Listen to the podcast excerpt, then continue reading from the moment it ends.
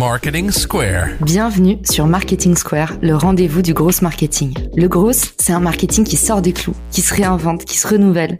C'est aussi un mindset qui repose sur l'envie de se dépasser, de se détacher de ses opinions une bonne fois pour toutes et d'apprendre en continu. Si tu te reconnais dans cette description, que tu sois débutant ou expert, abonne-toi. Ce podcast va devenir ton meilleur allié. Je suis Caroline Mignot, grosse marketeuse et entrepreneur. Et chaque semaine, je partage sans compter des astuces concrètes, des méthodes actionnables, des idées utiles pour faire grandir ton business et rester à la pointe des nouveautés. Si cet épisode te plaît, tu peux le partager en me taguant ou lui laisser 5 étoiles sur Apple Podcast. Bonjour à tous et bienvenue dans ce nouvel épisode de Marketing Square. Aujourd'hui, je suis très contente de vous présenter mon copain Lucas, qui est selon moi la meilleure personne avec laquelle parler du PMF, le fameux Product Market Fit. Alors, c'est un épisode qui va peut-être sembler un petit peu technique. Sachez que pour vous préserver, c'est la deuxième fois qu'on l'enregistre. Lucas, re-bienvenue dans Marketing Square. Cette fois, c'est la bonne. Je suis ravie de te recevoir. Est-ce que tu peux te présenter pour nos auditeurs? Bien sûr, salut, salut Caro, et puis euh, merci encore de m'accueillir pour une, deuxième fois. Je pense qu'on a fait exprès de foirer la, première pour pouvoir se reparler. Ben, moi, c'est Lucas, je suis cofondateur d'une marque de produits pour bébés euh, qui s'appelle Noleo, qu'on a lancé exclusivement aux US, et je vais vous en parler euh, justement dans le contexte du Product Market Fit, mais j'ai à côté des, activités diverses et variées sur des, des, solutions qui sont plus tech. Je suis plus une sorte d'innovateur d'innovateur moderne, très consumer-centric design, ce genre de choses. Du coup, Lucas est un ancien directeur de l'innovation et c'est tout ce bagage-là qui euh, l'amène à avoir développé une vraie expertise selon moi. Euh, on a hâte d'avoir vos retours, on va vulgariser au maximum, mais du coup, c'est lui qui va nous parler aujourd'hui de ce qu'on appelle le Product Market Fit, un mot très en vogue dans la Startup Nation. Alors du coup, qu'est-ce que ça désigne, Lucas, le Product Market Fit, aussi appelé PMF ben, en, préparant, euh, en préparant ce podcast, il y a la, présentation euh, standard du product market fit et tu peux simplement le, présenter en, trois blocs product, market et fit. Euh, product, ben, c'est un, produit ou un service que tu mets à disposition d'un consommateur, d'un client, que ce soit un particulier ou un professionnel. Euh, le marché, en fait, c'est l'ensemble de plusieurs choses et ça a pas mal changé. Avant, le marché, c'était simplement tu allais tu vois, tu avais besoin de vendre une lessive, tu allais dans un magasin, tu trouvais des consommateurs, c'était ça ton marché, des consommateurs dans un magasin. Aujourd'hui, ça devient ultra complexe, les gens sont euh, en ligne, les gens sont en physique, euh, les gens sont pas forcément dans le pays dans lequel tu vends ton produit. Euh, et la partie la plus importante, et je pense que c'est là où on va élaborer davantage, ça va être la partie la partie fit. Comment est-ce qu'on s'assure qu'en fait le produit, la proposition, la valeur que tu donnes à, un consommateur, ben, elles sont en fait adaptées en termes de besoins, mais également adaptées pour tout entrepreneur ou pour toute entreprise pour générer, pour générer pardon, assez de revenus pour pouvoir justement continuer à maintenir et continuer à développer ce produit. On voit souvent des produits qui répondent à des besoins et qui touchent à des marchés qui sont souvent intéressants, mais qui n'ont pas le bon fit et donc du coup qui euh, bah, très souvent se cassent la gueule ou alors sont pas économiquement viables. Quand je t'entends parler, ça me rappelle la définition académique de ce qu'on appelle pénétration du marché. Alors, est-ce qu'on peut dire que le PMF, c'est l'indice, le seuil de pénétration sur un marché? Ça va, plus loin que, l'indice de pénétration sur le marché. La, pénétration sur le marché, ça va te donner en fait une traction sur le marché. Tu as un produit que tu mets sur le marché, tu regardes si tu arrives à, à déjà pénétrer ce marché, à toucher tes premiers utilisateurs, euh, tes premiers consommateurs, tes premières personnes qui vont payer ta solution, ton produit, ton service, mais tu n'as pas forcément encore un fit. Euh, la différence entre la pénétration qui est un début, euh, un début d'amorce, début de, de grossissement de ton produit sur le marché, et le PNF en soi, c'est en fait une notion d'échelle que tu auras par la suite. Est-ce que ça répond à un besoin et est-ce que c'est également viable économiquement? Et ça, tu l'auras pas sur les premières étapes, tu l'auras seulement à la suite, une fois que tu auras, auras, testé toute la partie euh, viabilité économique.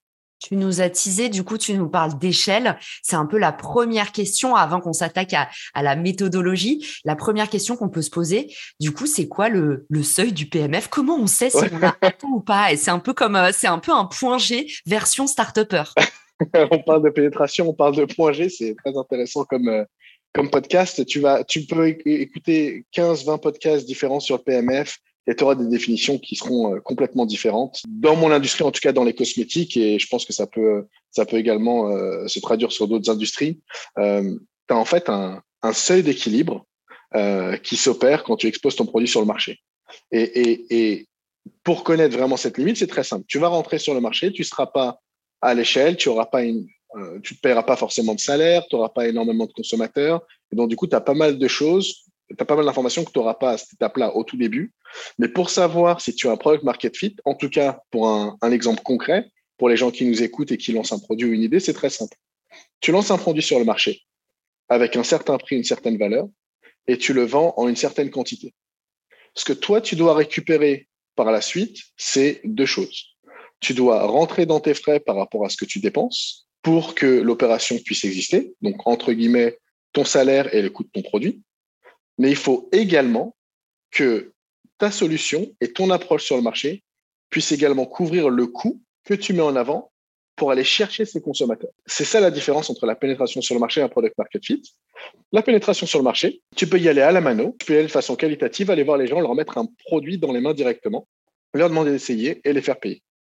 Quand tu arrives à l'échelle, il faut que ça se soit fait d'une façon où tu n'aies plus besoin toi-même de passer énormément de temps pour aller mettre ton produit dans les mains d'un consommateur, mais ce sera au travers d'outils tels que euh, le marketing digital, euh, l'échantillonnage, euh, le co-marketing que tu connais très bien, et c'est seulement à partir de ce moment-là où tu connaîtras les coûts et les dépenses associés pour aller chercher un consommateur que tu verras si ton modèle économique global, en incluant cette nouvelle variante et ce nouveau paramètre, est en fait viable par rapport à ton produit pour ceux qui écoutent le podcast, on le répète, il n'y a pas de, a pas de gourou. Hein. On se pose des questions, on approfondit nos connaissances sur le sujet.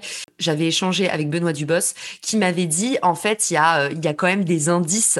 Euh, le PMF, c'est vraiment un indice très très haut qui montre que ta boîte, en fait, elle explose. Et lui m'avait carrément donné un chiffre. Il me dit, en fait, il y a des seuils qui sont des indicateurs de réussite. Et il m'avait dit, par exemple, sur le SaaS en B2B, c'est à peu près 100 000 de MRR, donc de revenus mensuels récurrents. Ouais, non, mais c'est, c'est, c'est pour ça que toute personne te donnera des, des, des, des, pointeurs différents. Moi, je vais te donner ça plus sur la partie euh, business to consumer et la partie cosmétique pour être vraiment dans le, dans le, dans le concret. Nous, on voit une traction sur le marché à partir pour un produit que tu vends 10-20 euh, dollars euh, la pièce. Tu as une traction sur le marché quand tu arrives à générer 20 000 dollars par mois. Et nous, c'est ce qui nous a permis d'ailleurs de faire notre première levée de fonds sur Noléo. Tu as vraiment un product market fit quand tu arrives à avoir un certain nombre deux consommateurs par mois euh, acquis de façon euh, viable économiquement. Et nous, on est à peu près de l'ordre de, euh, on va dire, 100 000 dollars par mois. tu as un bon product market fit quand tu es sur un développement cosmétique et sur du business to consumer.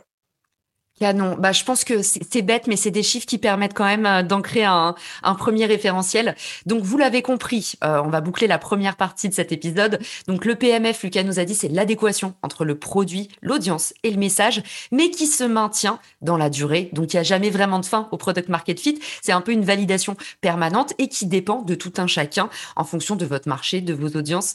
Euh, tout ça, c'est encore une fois très différent. Il y a deux petites astuces qu'on pourrait vous glisser un peu pour mieux atteindre ce product market fit, c'est dans un premier temps, on recommande en général de partir d'une niche pour aller ensuite s'attaquer au mass market et pas l'inverse, qui est un peu l'écueil de l'entrepreneur qui se dit en fait, faut que je ratisse très large. En général, on fait le fameux message très générique et du coup, en voulant adresser tout le monde, on adresse personne. Donc, premier conseil, partez d'une niche pour aller vers le large. Ah, ça vous permet aussi bah, de vous ajuster au fur et à mesure. On va avoir l'occasion d'en reparler. Vous allez voir, Lucas nous prépare une méthode aux petits oignons. Mais ça, du coup, c'est le premier conseil. Et le deuxième conseil, c'est en général, au lieu de vouloir réinventer la poudre, essayez de partir sur un marché ultra concurrentiel où il y a déjà de l'attraction. Donc en fait, c'est valider cette première étape et tout simplement essayer, essayer de faire mieux que les autres. Un exemple tout bête, c'est Lemlist. Lemlist, ils n'ont pas révolutionné le marché du cold email. En fait, le marché du cold email était déjà en pleine ébullition, mais en fait, ils sont arrivés avec une meilleure façon d'adresser le besoin. Donc euh, voilà. Et maintenant, trêve de suspense. Lucas, on t'écoute pour la méthodo. Comment est-ce qu'on peut faire euh, pour valider son product market fit? Ben, Je vais, je vais euh, euh, compléter avec quelques exemples sur les, les, les, deux directions que tu as données. Et justement, pour la partie méthodologie, la première sur démarrer sur une niche, c'est ultra important parce que tu dois vraiment avoir un message et comprendre vraiment les besoins de façon ultra précise. Mais euh, t'es pas à l'abri de certaines surprises. Et pour Noléo, on a lancé en fait le liniment qui est un produit français pour nettoyer les fesses des bébés, euh, qui n'existait pas du tout aux US. C'est pour ça qu'on l'a lancé exclusivement aux US. On s'est dit, bon, ben, bingo, c'est euh, très facile, tout le monde l'utilise en France, personne n'utilise aux US, on va y aller, on va être tout seul et on va prendre tout le marché. on avait une niche qui était bien précise, qui était le nettoyage des fesses des bébés. mais le problème, c'était un problème d'éducation, en fait. Et comme il n'y avait pas de concurrence, il n'y avait pas justement de, d'habitude qui avait été créée, ben on s'est retrouvé tout seul à dépenser énormément d'argent pour en fait créer cette éducation. Donc ça, c'est plus sur ton point numéro 2, la partie concurrentielle, manque d'éducation. Sur le point numéro 1 par rapport aux niches, et c'est là où c'est intéressant, on a commencé à avoir beaucoup de ventes de notre produit, pas par des parents qui avaient besoin de ce produit pour nettoyer les fesses des bébés, mais principalement par des adultes. Le nombre d'adultes qui portent des couches aux US, je sais que c'est pas très sexy, mais c'est neuf fois euh, la taille du marché des bébés aux US. Lucas, on veut des noms. ok, bon, d'accord. Certaines personnes politiques nous ont également acheté des produits. Voilà. Mais on a eu aussi deux niches euh, récemment, qui sont également très intéressantes. la première niche, c'est le marché du pole dancing, qui est un marché énorme aux US. C'est où? Et, euh, et, et, en fait, on s'est rendu compte qu'on avait pas mal de pole dancers qui achetaient notre produit parce que bah, quand elles montaient avec leur petit bikini sur sur, euh, sur la barre, ben, elles avaient besoin d'être euh, propres de partout et que ça, justement, que ça ne frotte pas avec la barre. Bon. Ça, c'est la première chose. Je ne sais pas si j'en ai trop dit. Et le deuxième marché, c'est le marché du bodybuilding aux US, où, en fait, quand, quand tu es trop musclé, ben, tu as du mal, en fait, à te, à te nettoyer. Et donc, du coup, les gens commencent à utiliser notre produit. La troisième tendance qui était aussi intéressante pour trouver cette micro-niche, c'est le marché du bidet aux US explose. Et donc, du coup, il y a une éducation et une émulation générale sur l'hygiène intime et donc, la place du linement et la place du nettoyage intime, bah, du coup, a une place euh, complètement légitime. Donc, euh, voilà, sur la partie product market fit, on peut également des fois démarrer d'une direction, mais on se rend compte qu'en fonction d'un marché différent, on a des insights différents et donc, du coup, on a des niches différentes. Et eh ben, du coup, merci Lucas. Grâce à toi, j'ai des mots-cleés de longue traîne que je n'ai jamais l'occasion de caser, comme pole dance, bodybuilding et bidet. Ça va revenir. Ne vous débarrassez pas de vos bidets dans vos vieux appartements haussmanniens. Lucas, on t'écoute pour la suite. Concernant les, méthodologies euh, très, très précises, euh, il y en a une qui est assez euh, standard, mais mine de rien qu'on oublie souvent, c'est le business model canvas. Le business model canvas, c'est très simple, ça te met sur une même page, sur, une même, sur un même framework, sur un même outil, le problème que tu essaies d'adresser. et on entend souvent aussi en, anglais le job to be done, la solution que tu proposes, mais également tout l'écosystème qui va tout autour. Quels sont les partenaires avec qui tu vas travailler?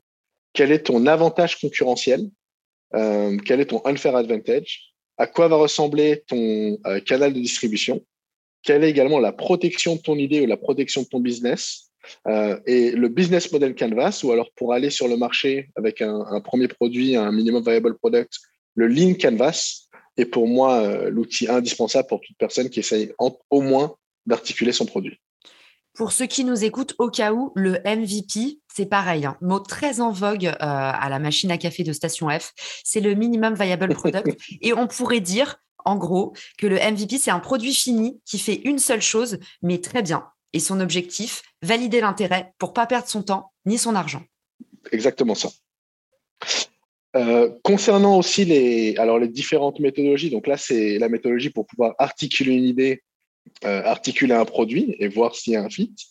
La deuxième partie qui est tout aussi intéressante, c'est comment est-ce qu'on fait pour tester son idée avec un consommateur. Et, cette notion de test et cette notion d'itération est ultra importante. Et pouvoir approcher le consommateur, il peut être fait de plusieurs façons. Soit de façon qualitative, ça peut être euh, ses amis, ça peut être sa famille, mais il faut toujours avoir des feedbacks qui soient ultra euh, vrais et pas des feedbacks qui soient pipés. Euh, moi, je sais que n'importe quelle idée, je peux la présenter à ma mère, elle va me dire c'est la meilleure idée au monde. La réalité, c'est que ça va pas vous aider.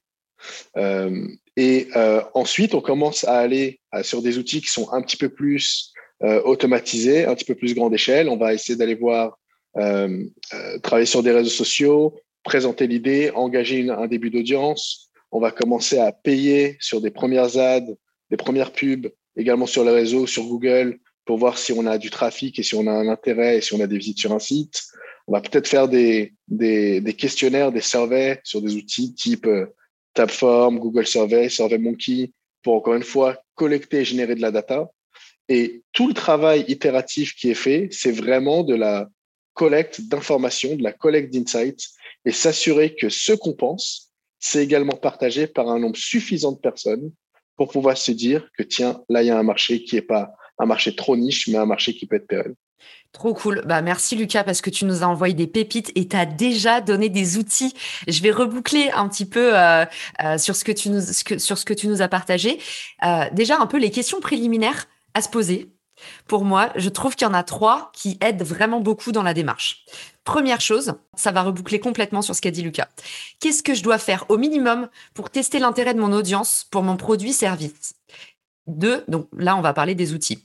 Deux, quelles sont mes compétences pour produire rapidement quelque chose? Et là-dessus, Lucas, c'est vrai qu'on n'en a pas parlé, mais la vélocité, ça, c'est tout le but vraiment du MVP, c'est de pouvoir aller le plus vite possible. Donc, ne passez pas de temps à faire votre MVP. Donc, non seulement on fait ça avec les moyens du bord, un peu la méthode bricolo, même si c'est moins sexy présenté comme ça, à l'huile de coude aussi, pourrait-on dire, mais aussi aller rapidement tester l'idée. C'est tout l'idée du, euh, du MVP. Donc ne vous prenez pas trop la tête, il faut aller chercher une réponse. Et donc du coup, troisième, troisième point, quel est mon objectif à atteindre? Et du coup, typiquement, ne pensez pas perfection, pensez rapidité. Je voulais juste reboucler là-dessus. Et maintenant, sur les petits outils, Lucas, j'en ai plusieurs à partager. Je sais que toi, tu es une ressource d'outils inépuisable, donc n'hésite pas à me dire si tu veux reboucler. Pour ceux qui nous écoutent, je vous mets tout dans les ressources de l'épisode, donc pas de panique. Ne vous jetez pas sur votre feuille et votre stylo, vous pouvez avoir les mains libres. Donc en vente B2B, Lucas l'a cité, Typeform, honnêtement, c'est génial. Euh, maintenant, Typeform vous permet d'intégrer un Stripe. Donc en plus, vous pouvez faire de la prise de rendez-vous éventuellement à la fin de, du funnel. Donc ça, c'est génial. Vous avez Calendly, pareil, avec une option Stripe. Donc euh, pour ceux qui se lancent, qui veulent faire du consulting, on pense à notre copine Jade par exemple. Vous voulez faire du consulting au lieu de vous encombrer avec un site internet qui va coûter mine de rien, bah peut-être va y avoir 1000 euros, 1500 euros avec un beau design euh, pour tester vos offres. Un Calendly, une page Calendly, ça coûte 8 balles par mois. Vous testez plusieurs packaging d'offres et en fait, il y a un paiement directement intégré qui va sur votre statut d'auto-entrepreneur. Donc, on n'a plus besoin aujourd'hui de s'alourdir avec des démarches administratives ou des processus techniques. Fin de parenthèse, mais je sais qu'il y a plein d'indépendants qui nous écoutent, donc je voulais caser ça euh, à ce moment-là. Vente de produits digitaux, Thinkific, euh, Podia, que j'adore, et on m'a aussi recommandé Gumroad. En e-commerce, je sais, Lucas, que tu vas plus soyer à fond Shopify. N'allez même pas, n'allez même pas ailleurs que Shopify. Et Lucas va vous parler d'un petit outil d'ailleurs qu'il utilise tout le temps euh, dans sa boîte secrète. Je te le laisse de côté celui-là. Euh, la landing page, il y a Umso, Webflow. Alors Webflow, j'ai eu du mal à m'y mettre, mais en fait, c'est vrai qu'une fois qu'on a craqué le truc, honnêtement, c'est très facile. String, Stringingly, j'arriverai pas à le dire. mais il est dans les ressources de l'épisode. En produit, vous avez Bubble et Adalo. Pour les sondages, le LinkedIn Poll en général, vous vous emmerdez à faire des sondages sur Google, mais en fait, utilisez la force de frappe du sondage LinkedIn. Christelle Defoucault me battrait si elle m'entendait parce que c'est vrai qu'il y a déjà trop de sondages sur LinkedIn, mais honnêtement, profitez-en. Si vous avez besoin de beaucoup de data et pas forcément du lead, n'alourdissez pas les gens avec des Google Forms, allez directement chercher les réponses sur les réseaux sociaux. Il y a aussi VideoAsk, qui est un outil de sondage exceptionnel. Moi, je l'ai utilisé là. On a fait l'onboarding. J'ai un nouveau projet qui s'appelle Refer. Pour ceux qui me suivent sur LinkedIn, vous le On a fait tout l'onboarding avec VideoAsk. J'ai reçu plein de messages émerveillés sur LinkedIn de gens qui me disaient oh, c'est super en fait de voir ta tête. Les sondages c'est trop impersonnel et le moment où vous posez vous posez des questions de façon ultra concise en vidéo, un les gens écoutent, deux les gens ils ont envie de vous répondre parce que vous avez créé un lien et trois ils vous écrivent en plus à côté pour vous dire c'est quoi le nom de cet outil, je veux la même chose. Donc VideoAsk c'est une petite pépite. En collaboration, Miro, J'adore cet outil. Je trouve que c'est un outil ultra facile pour faire des mind maps, tout ça. Prototypage, Figma, InVision, qui est un tout petit peu plus technique, mais Figma aussi, c'est une pépite. Voilà, c'est tout pour ma part, mais je trouve que Lucas, euh, avec ces outils-là, je sais pas si tu es d'accord, déjà, on a une bonne botte pour pouvoir sortir quelque chose en no-code. Ben, écoute, ouais, c'est intéressant. Je vais t'en rajouter deux. Euh, le, premier qui est du coup lié à, lié à Shopify, et c'est plus, on parle de prototypage, et c'est euh, prototypage, c'est aussi prototypage de page. Nous, on utilise beaucoup Shogun, S-H-O-G-U-N, qui te permet en fait des modifications très très rapides qui sont directement intégrées sur, euh, sur Shopify. Et l'avantage de ça, c'est que ça te permet en fait de tester plusieurs messages très rapidement et voir ce qui résonne le plus avec les différents types de consommateurs. Et, quand tu arrives sur du product market fit, jamais aller et partir bien en tête sur voilà ce que les consommateurs euh, veulent. Autant mettre toutes les hypothèses d'un coup avec tous les, tous les outils que tu as mentionnés. Et ça, c'est une chose importante. Et en produit physique, euh, c'est un peu différent parce qu'on peut pas forcément faire des pages virtuelles. Mais pour donner un exemple sur ce que nous on a fait, on a un lait de change aujourd'hui. Donc en gros, il y a marqué utilisation pour les personnes qui portent des couches. Euh, pour le cas de nos pole dancers aux US, ben, on est parti chez Vistaprint, on a imprimé des étiquettes, on a refait notre artwork de packaging qu'on va remettre sur les produits existants et qu'on va simplement placer dans les mains de certains consommateurs et voir ce qu'ils en pensent. On n'est pas obligé de reconstruire le produit de A à Z. Euh, une autre chose, tu parlais du euh, pôle sur euh, LinkedIn. très, très intéressant. Ça te permet de voir s'il y a une option, une solution qui est beaucoup plus importante que l'autre d'un point de vue besoin consommateur. Et j'en ai fait une il n'y a pas longtemps sur, sur un de mes outils de recherche d'influenceurs sur, sur Twitter. Et ça a très, très bien marché. Donc, on n'est pas obligé d'aller toujours très loin à partir du moment où on a un retour consommateur qui nous permet de, de mieux affiner, mieux, mieux aiguiller notre produit ou notre service. Trop bien. Donc à partir de là, vous avez déjà un petit peu à la fois euh, la définition, aussi euh, les seuils, en fait, les, métriques pour pouvoir un peu apprécier, comprendre comment, euh, par quel bout prendre le PMF. Et puis maintenant, vous avez eu la méthode et les outils. On espère que vous allez passer à l'action. Lucas, du coup, on a dit qu'on n'avait jamais fini d'atteindre son PMF. Toi, tu penses qu'en fait, faut réévaluer ces indicateurs de réussite tous les combien, par exemple? Super intéressant. Et avant de, te donner une valeur, parce qu'on va te donner une valeur, euh, il y, a, aussi des, pièges à éviter. Euh, tu as le, le product, mais tu n'as pas de market. Ou tu as vraiment un produit ou une solution qui répond à ton besoin à toi, mais tu es le seul sur la planète à avoir ce problème. Donc là, tu n'auras pas de PMF. Euh, ça arrive très souvent, d'ailleurs, et plus souvent que, qu'on croit. C'est un entrepreneur qui, pense que tout le monde est comme lui. Voilà.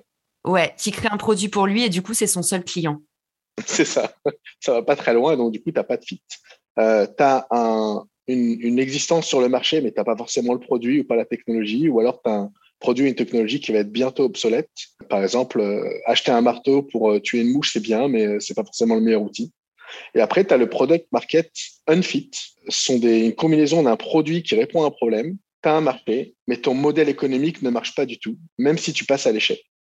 Et, ça, je le mentionne parce qu'il y a beaucoup de gens qui rentrent dans des trous noirs, dans des zones rouges, où ils passent un, deux, trois ans sur un produit sans le réévaluer, sans se poser la question de savoir quel est vraiment ton seuil de rentabilité. Et donc, du coup, pensent qu'ils ont un product market fit, mais c'est un faux fit. Euh, et donc, pour en revenir sur ta question, pour moi, à partir du moment où tu n'es pas capable de te payer un salaire décent pour ne pas être stressé, tu n'as pas de product market fit. Et, et, quand je parle de rémunération, je parle de rémunération d'une seule personne. Parce qu'on voit souvent en France des gens qui embauchent des équipes entières sur des produits ou des solutions qui sont surdimensionnés. Alors que si à la base, tu n'es pas capable de payer un salaire, tu n'as pas vraiment un business et tu n'as pas vraiment un fit. Je sais que ça va intéresser ceux qui nous écoutent. C'est une question qui revient souvent. Tu nous parles de tests, de panels. C'est quoi aussi la bonne échelle, toi, quand tu testes? Ah, ah, C'est très bien. C'est vraiment une bonne question parce que beaucoup de gens, en fait, euh, ont des problèmes de dimensionnement et vont tester à très grande échelle pour rien. Tu as deux niveaux d'échelle. Tu as l'échelle qualitative où euh, tu peux aller voir 5-10 personnes. Si les 5-10 personnes te disent que ton produit, c'est de la merde, tu n'as pas besoin euh, d'aller voir 100 autres personnes. Donc ça, c'est vraiment la partie qualitative. Et ce que tu veux faire sur la partie qualitative, sur les 10, 15, 20 personnes, tu vas vraiment aller chercher la partie émotionnelle, la partie connexion, la partie aspirationnelle du problème que tu essaies de résoudre pour vraiment articuler quel est leur, euh, leur point de tension par rapport à leur problème. Ensuite, une fois que tu as fait ça et que tu as fait ton premier prototype, et comme tu dis, faut y aller, faut le mettre sur le marché, faut construire quelque chose, même si c'est pas parfait, là, tu vas valider avec 100, 200, 500 personnes parce que ça te permettra d'avoir un retour statistique sur des groupements de personnes. Est-ce que, par exemple, tu as un produit qui a, qui a trait plus à une région, à un genre, à un style de vie? Et là, tu as besoin d'avoir plusieurs centaines de personnes pour avoir quelque chose qui soit plus statistique, en fait.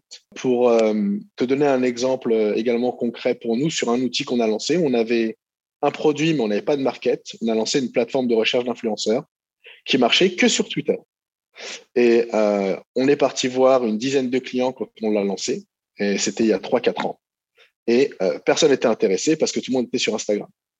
Ce qui s'est passé en 2020-2021, explosion des cryptos, explosion des NFT. Et où est-ce qu'ils sont tous ces consommateurs? Ils sont sur Twitter. Donc on s'est retrouvé avec une solution qu'on avait arrêtée, qu'on avait mis de côté, à une solution où on nous appelle régulièrement pour aller chercher des influenceurs sur Twitter. Et pour en revenir sur ta question par rapport au PMF, on n'avait pas de product market fit il y a deux ans et on a un super, super fit aujourd'hui parce que c'est ultra pertinent dans la mesure où le marché a changé et donc du coup, notre produit et notre marché sont beaucoup plus en accord par rapport à ce que c'était dans le passé. Et Lucas, pas la peine d'insister. Non, je ne veux pas rejoindre ton outil en tant qu'influenceur, même si j'ai bien 400 followers. On, t'avait mis sur la liste d'ailleurs. Bah, je me doute. Top du classement France en partant du bas. En tout cas, hyper intéressant. J'avais pas senti ce twist-là arriver, mais c'est vrai qu'on n'en a pas parlé. Le fameux time to market. Encore un mot du jargon à garder en mémoire si vous voulez faire bien à la cafette de Station F. Le time to market, en fait, c'est le momentum. Le momentum, il est super important. En fait, vous avez peut-être une, une super idée. Euh, soit vous êtes, euh, vous êtes visionnaire, soit en fait, encore une fois, vous êtes votre seul client, vous êtes le seul à éprouver la douleur. Ça, on ne le sait pas en fait. Mais du coup, tu, tu conseilles quoi, Lucas? Ah, mais c'est euh, c'est fou parce que c'est vrai que cette notion de timing sur le PMF, et on en parle très peu, mais c'est c'est un point ultra important pour deux raisons. soit tu n'es pas au bon moment, et ça peut être trop tôt ou trop tard. Ta technologie, tu as mis deux ans à la développer, ben maintenant tu es en retard sur le marché. Donc, comme, comme ce que tu disais, aller sur le marché très rapidement. Et sur le marché, ça peut être confronter ton idée à des personnes le, le plus vite possible. Soit tu es trop tôt, tu intéresses des, ce qu'on appelle les early adopters, donc les personnes qui vont se pencher sur la solution avant les autres, mais ils sont très peu pour le moment pour que tu puisses faire grossir ton activité. Ou soit tu es vraiment trop tôt parce que tu as euh, Covid qui n'est pas arrivé, tu as la crypto qui n'est pas arrivée, donc du coup, tu as une solution qui n'est pas adaptée aujourd'hui. Pour euh, faire redémarrer un projet, je pense que tester l'idée, tu n'es pas obligé de construire ton produit, tu peux aller en parler à plus de personnes possible et voir si les gens te prennent pour un fou et, rapporter le maximum d'insight, rapporter le maximum de, learning des différentes personnes. Euh, soit tu mets un produit en pause, ou tu le mets un produit, comme on dit en anglais, sur le back burner, et tu continues à monitorer le marché, tu continues à apprendre de tes consommateurs ou apprendre de, de certains clients, et ensuite, à partir du moment où tu as la bonne articulation, au bon moment, ben, c'est là où tu peux revenir sur le marché avec une histoire différente ou alors avec une, un contexte différent. Nous, c'est ce qu'on a fait sur Sway pour les influenceurs sur Twitter. Aujourd'hui, on a plus de demandes euh, que de temps. Je sais que toi, tu as également construit une, une, activité qui, pour moi, est, est assez visionnaire sur le co-marketing, qui, à mon avis, aujourd'hui, euh, tombe à point nommé. Tout le monde se fait allumer sur le Facebook Ad. Ça coûte trop cher. Et les nouvelles façons d'acquérir des consommateurs, c'est très simple en tout cas pour les cosmétiques ou le, business to consumer, c'est l'échantillonnage, c'est euh, les influenceurs et c'est aussi le co-marketing qui, à mon avis, va être une, une grande verticale pour l'année à venir. Très bien, Lucas. Oui, je vais t'inviter à déjeuner. Pas la peine de faire des, contenus sponsorisés dans vos propres podcasts. Non, mais j'y crois tu sais très bien, on en a parlé en bah, C'est un truc que je dis souvent. En tout cas, c'est vrai que toi, tu es aux États-Unis et en fait, quand on est aux États-Unis, on sait que euh, le partenariat, c'est le troisième vivier de croissance après le marketing et, euh, et la vente. Et ça, c'est pas, ça paraît dingue, mais c'est vrai qu'en France, ça n'existe pas encore trop. Ah bah, ça va arriver. Ça, le time to market viendra. Nous, nous c'est un axe, c'est un axe stratégique. Hein la partie co-marketing. Il y a aussi un autre effet, d'ailleurs, ça pourrait être euh, intéressant, c'est la notion de mastermind. Euh, donc, euh, tu as en fait des conglomérats de marques. Là, on, entre guillemets, on est dans un groupe avec une dizaine de marques, un peu les cool kids aux US, pas tous français, mais dans le naturel, dans le clean, dans les cosmétiques et dans la food, où en fait, a, c'est une sorte de mini réseau d'entraide, un mastermind, on s'aide, on partage des expertises et on, on travaille des activations en co-marketing justement ensemble. Et je pense que ça va arriver en France dans, dans un ou deux ans. Ça, ça j'en suis intimement convaincu. Clairement, bah il y a des initiatives comme le Soho House qui sont arrivées, donc sont récemment à Paris. Euh, en fait, pour ceux qui nous écoutent, ça s'appelle aussi club d'affaires. Donc il y en a quelques-uns en France, mais ça reste un peu, c'est un peu coincé. Alors que les masterminds aux US, c'est quelque chose et il y en a pas mal euh, chez les créateurs de contenu qui fonctionnent euh, d'ailleurs très très bien. Mais voilà, faut savoir que c'est des tickets d'entrée à en général 8 000, 15 000 euros. Et puis après, il faut rajouter l'argent des événements. Mais voilà, c'est des clubs privés très hype et c'est vrai que bah oui, le réseau fait naître des opportunités. D'ailleurs, on en parlera prochainement. Ça m'amène sur, je suis trop contente parce que j'allais encore passer du coq à l'âne et en fait là, j'ai réussi à faire une transition. C'est la première fois de l'histoire du podcast que je fais une transition réussie. Donc accrochez-vous. Euh, le réseau, ça sert.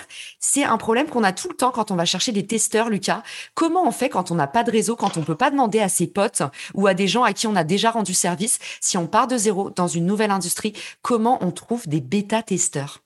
Ultra pertinent et nous, ça a été un problème pour Noléo, par exemple. Euh, j'ai un, network qui est assez intéressant en Europe, en Asie. Aux US, pas du tout. Euh, et donc, lancer un produit de zéro aux US, ça a été très, très dur. Là, je rentre de six semaines en Californie, où euh, la plupart de mon temps, ça a été en fait de rencontrer des gens, d'aller voir des consommateurs, d'aller à des événements, etc., etc.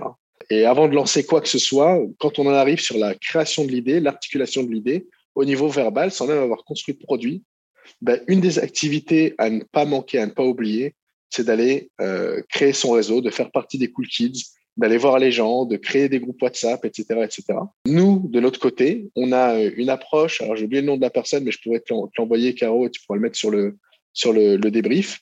On a cette approche des Dream 100, donc les 100 personnes de rêve, et on a listé tous les collaborateurs, toutes les marques qui sont pertinentes pour nous, tous les clients, les premiers clients ou les premiers prospects avec qui on a eu pas mal d'échanges de qualité. Et on a construit cette liste. Alors, on en a peut-être 150. On a construit cette liste de 150 personnes qui devient la base pour nous. Ce sont les 150 personnes qu'on va suivre sur Instagram. On va pas suivre n'importe qui. Ça nous permet d'avoir de l'inspiration et de rentrer dans cet écosystème, d'interagir avec eux. Donc, je pense que si je pouvais vous laisser avec une dernière pépite, c'est cette notion de Dream 100 et d'avoir ce club de contact, d'échange constant de créer des groupes Mi, de créer des groupes WhatsApp, euh, de se connecter avec eux sur LinkedIn ou sur Instagram, et seulement avec des gens qui sont sur votre target type de, de 100, 150 personnes. Tu sais à quel point je suis sensible aux mots. Et là, tu viens de voler mon cœur. J'adore ce concept de Dream 100. euh, pour le coup, c'est marrant. C'est ce que j'ai fait instinctivement pour refaire, juste parce que 100, ça fait bien. Si vous avez écouté mon épisode avec Stélim sur les nombres magiques en marketing, c'est vrai que 100, c'est un super euh, référentiel pour un groupe de bêta-testeurs. On se dit, c'est à la fois beaucoup et ça reste un peu à échelle humaine. En tout cas, j'ai réuni effectivement un groupe de 100 bêta-testeurs euh, qui sont des gens qui avaient réagi à un post LinkedIn. J'ai fait un simple post LinkedIn qui est accessible depuis mon profil. J'ai dit voilà, aujourd'hui, si vous avez envie vraiment de monétiser votre réseau, de réveiller vos réseaux, si vous avez envie d'avoir des recommandations pour tout ce que vous recherchez dans la vie, que ce soit un partenariat, de futurs clients, un nouveau job, un nouveau recrutement. On le sait, Lucas, tous les jours, il y a des gens qui nous écrivent en disant, eh, tu connais pas quelqu'un qui connaît quelqu'un qui connaît un développeur. Donc, en fait, euh, aujourd'hui, c'est la galère via LinkedIn. Nous, via Refer, on veut automatiser cette mise en relation et faire en sorte que tu puisses gagner, attention, des refer coins, donc de la monnaie virtuelle et bientôt des NFT à partir de tes mises en relation. J'ai fait un post comme ça pour expliquer la vision, bête et méchant un truc un peu racoleur, tu vois. Je vais sur LinkedIn pour dire il y en a marre de LinkedIn. Eh ben, j'ai eu du coup environ 300 commentaires de gens qui m'ont dit on est chaud. J'ai converti via vidéo ask en disant si vous êtes vraiment très chaud, vous allez aller au bout de mon vidéo ask et peut-être qu'on vous sélectionnera pour faire partie des 100. Et ensuite, j'en ai mis 100 dans un groupe WhatsApp. Donc voilà, transparence totale dans le podcast. Je vous raconte, je suis en train de faire mon go-to-market. Euh, je suis en train de voir, de tester l'attraction de mon nouveau projet sur le marché. Et ça s'est passé dans les trois derniers mois. Donc vous voyez, en fait, comment est-ce qu'on peut onboarder avec des outils à la disposition de tous pour 0 euros. Tu as attendu que j'aille aux US avant de créer ton Dream 100 et du coup, je suis pas dedans. Donc euh, voilà, je pense que c'est une bonne, une bonne conclusion. En tout cas, on a plein d'auditeurs aux US et je voudrais leur dire aujourd'hui, la marque de Lucas, Noléo, c'est une super marque. Ils font des super campagnes. Allez les voir sur Instagram, allez les encourager. Lucas, c'est un mec qui est tout le temps dans l'entraide, dans le partage. C'est pour ça qu'aujourd'hui, j'ai invité quelqu'un qui lance une marque de beauté pour parler de product market fit. C'est parce qu'en fait, bah, pour moi, l'expertise, ça passe par ce que tu as envie de donner, ce que tu es prêt à donner. Et Lucas, il est full générosité. Donc, j'espère que cet épisode vous plaira. Si ça vous a plu, il y a une seule façon de nous remercier. C'est d'aller mettre un petit message sur LinkedIn à Lucas, de suivre Noléo sur Instagram, de l'encourager comme vous pouvez. Si vous avez des questions reloues, c'est le moment aussi parce qu'il répond tout le temps à tout le monde sur LinkedIn. Donc, n'hésitez pas à abuser avec les demandes d'invitation. Inondez-le. Et puis, bah, Lucas, merci pour tout ce que tu nous as partagé aujourd'hui. Je mettrai tes liens dans les ressources de l'épisode, que ce soit Noléo ou ton profil LinkedIn. Et puis, et, d'ailleurs, sur euh, cette notion de partage, comme tu le sais, sur euh, des personnes qui veulent développer des produits ou qui sont dans les cosmétiques ou autres, je me libère un peu de temps le week-end. Euh, donc, si vous avez la moindre question, n'hésitez pas à m'envoyer un message sur, euh, sur LinkedIn et on pourra revoir votre projet et, peut-être analyser votre product market fit, vous aider sur le développement euh, cosmétique, beauté ou autre. C'est vrai, et je sais que tu l'as fait pour ma copine Sarah de Normanès, entre autres, qui a été ravie. donc merci, merci encore Lucas d'avoir été avec nous. Pour tous ceux qui nous écoutent, j'espère que vous avez adoré cet épisode autant que nous, on a adoré l'enregistrer. Et je vous dis à très vite dans le podcast. Ciao Merci beaucoup, Caro. Salut, bye bye. Si t'as écouté jusqu'ici, c'est certainement que cet épisode t'a plu. Ce podcast est rendu possible par Richmaker, le Tinder du B2B comme on l'appelle. C'est une plateforme que j'ai lancée et qui permet d'identifier des partenaires compatibles en fonction de ton business. En gros, Dis-moi quels sont tes objectifs marketing et je te dirai qui va t'aider à les dépasser au sein de ton écosystème. Pourquoi aller chercher ses clients un par un quand on peut placer sa croissance en pilote automatique? Plus d'excuses, passe à l'action et à très vite sur Marketing Square, le podcast du gros marketing. Marketing Square.